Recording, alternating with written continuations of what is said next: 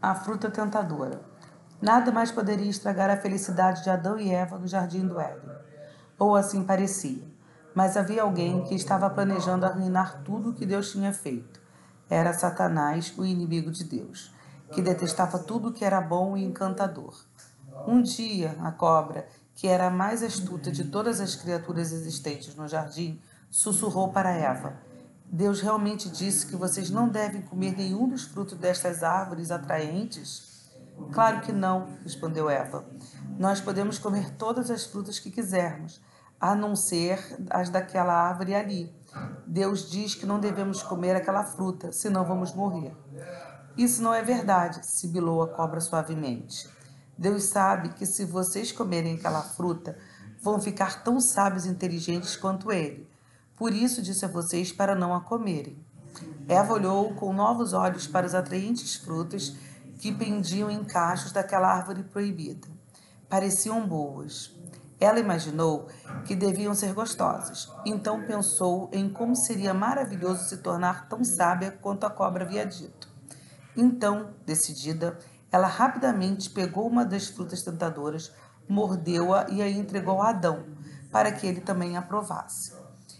Em vez de se sentirem inteligentes e sábios, porém, os dois se sentiram arrasados e envergonhados. Tinham desobedecido ao Deus sábio e amoroso, seu Criador e amigo.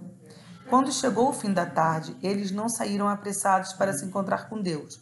Estavam envergonhados por ter desobedecido a eles. Pegaram algumas folhas grandes para tentar cobrir o corpo e depois se esconderam silenciosamente nos arbustos.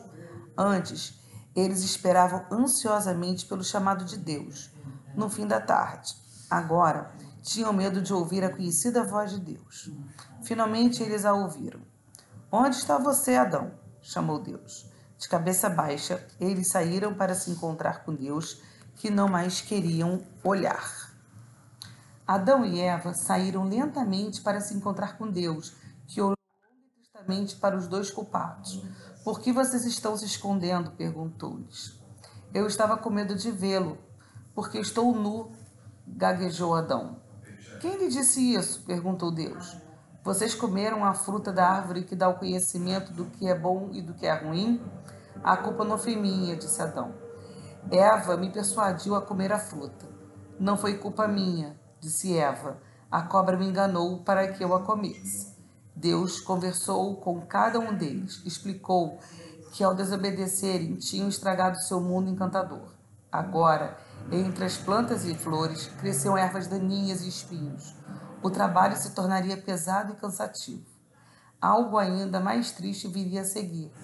Vocês não podem mais morar nesse jardim, disse Deus. Aqui nós passeamos juntos e conversamos, mas como vocês decidiram fazer o que queriam, isso significa que escolheram se afastar de mim. Agora devem ir para o mundo e seguir seu próprio caminho, e quando o fim chegar, vocês vão morrer.